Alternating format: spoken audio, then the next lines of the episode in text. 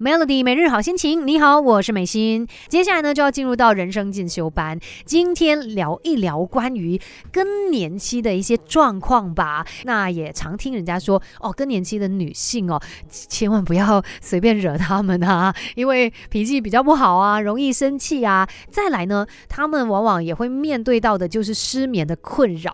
哇，我觉得这两者好像有一些不好的影响，哎，就是相互影响的哦。你看，当你睡不好的时候，是不是脾气更容易暴躁哦？难怪，所以我们今天就来看一下吧。诶，怎么样才能够解决这方面的一个问题，去改善它呢？其实说到呃刚才有提到的这些症状哦，主要也是跟女性荷尔蒙失调有关系。那在更年期的时候呢，代表女性的雌激素还有黄体酮有非常大的一个降幅。那这两者其实都会影响到原本的睡眠品质。当雌激素度下降的时候呢，很容易出现呃热潮红啦，然后会盗汗啊，甚至有一些焦虑以及情绪低落的症状。这些状况都会导致你可能不好入睡，或者是睡到一半就醒过来那种睡眠中断的情况，甚至也会增加夜尿的频率。再来呢，黄体酮哦，它也是另外一种女性荷尔蒙嘛，在正常浓度底下呢，它是可以诱发大脑去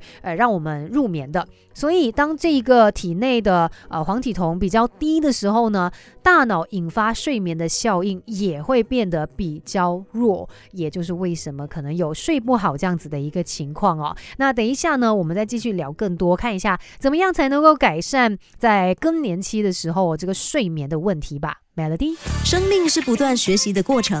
Melody 人生进修班，跟你一起 Level Up。Melody 每日好心情，你好，我是美心。今天在人生进修班呢，我们一起来聊一聊关于更年期的时候，尤其是女性啦，更年期的时候可能会面对到的一些困扰，其中就包括这个睡眠问题，这是很烦人的一件事情啊。睡不好，你精神不好，甚至脾气也会不好。刚才说到嘛，哎，主要就跟这个雌激素啊，还有黄体酮有很大的关系，因为在更年期的时候呢，它是大幅下降的。再来呢，褪黑激素哦也非常的关键。随着年龄的增加，其实体内的褪黑激素呢也会逐渐的减少。那它它也是跟睡眠有关系的一个荷尔蒙嘛。所以在这三个不同的荷尔蒙的呃降低的情况底下呢，导致我们的睡眠品质真的会有很大的一个影响哦。你不要觉得说哦，我现在离更年期还远，可是。你身边一定也有一些在更年期的女性啊，也可以呃透过今天我跟你的这个分享哦，可能帮到他们，或者是你来了解一下，来呃看一下说到底有什么方式可以改善这一些问题的。那第一个方式呢，就是可以多摄取一些黄豆或者是含大豆异黄酮的食物。那像这个大豆异黄酮哦，它的结构其实跟雌激素的结构很像，所以它可以参与一部分这个雌激素。的生理作用啊，就是可能他会以为说，哦，这就是雌激素了吧，他就拿来用这样子。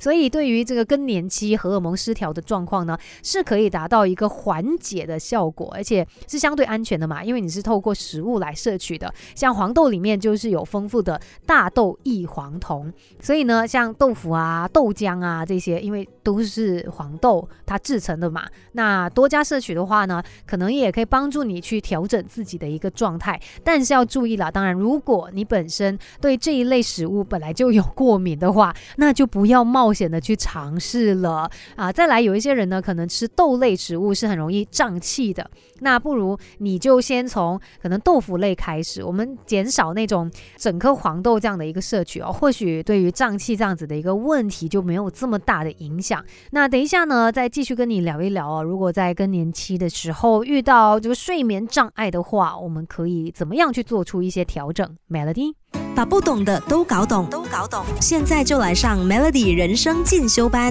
Melody 每日好心情，你好，我是美心，继续在人生进修班跟你聊一聊哦。在女性更年期的时候，因为这个女性荷尔蒙失调的关系，导致睡眠上面的一些问题，那我们应该怎么办呢？刚才有说嘛，哎，可以多摄取这个黄豆或者是有大豆异黄酮的食物。再来呢，我们也可以透过一些方法去多加摄取褪黑激素。褪黑激素就是帮助你在晚上可以顺利进入睡眠周期，然后延长熟睡期时间的非常重要的这个荷尔蒙嘛，甚至也可以帮助这个身体的修复。所以在饮食上面呢，可以注意一下，有一些食物哦可以帮助褪黑激素的分泌，像是维生素 B 三丰富的食物啊，比如说肉类啊、呃酵母啊、豆类、坚果类等等。另外呢，叶酸丰富的食物也不错，像是深绿色的蔬菜哦，比如说包菜啊、红苋菜、韭菜，还有维生素 B 十二丰富的食物，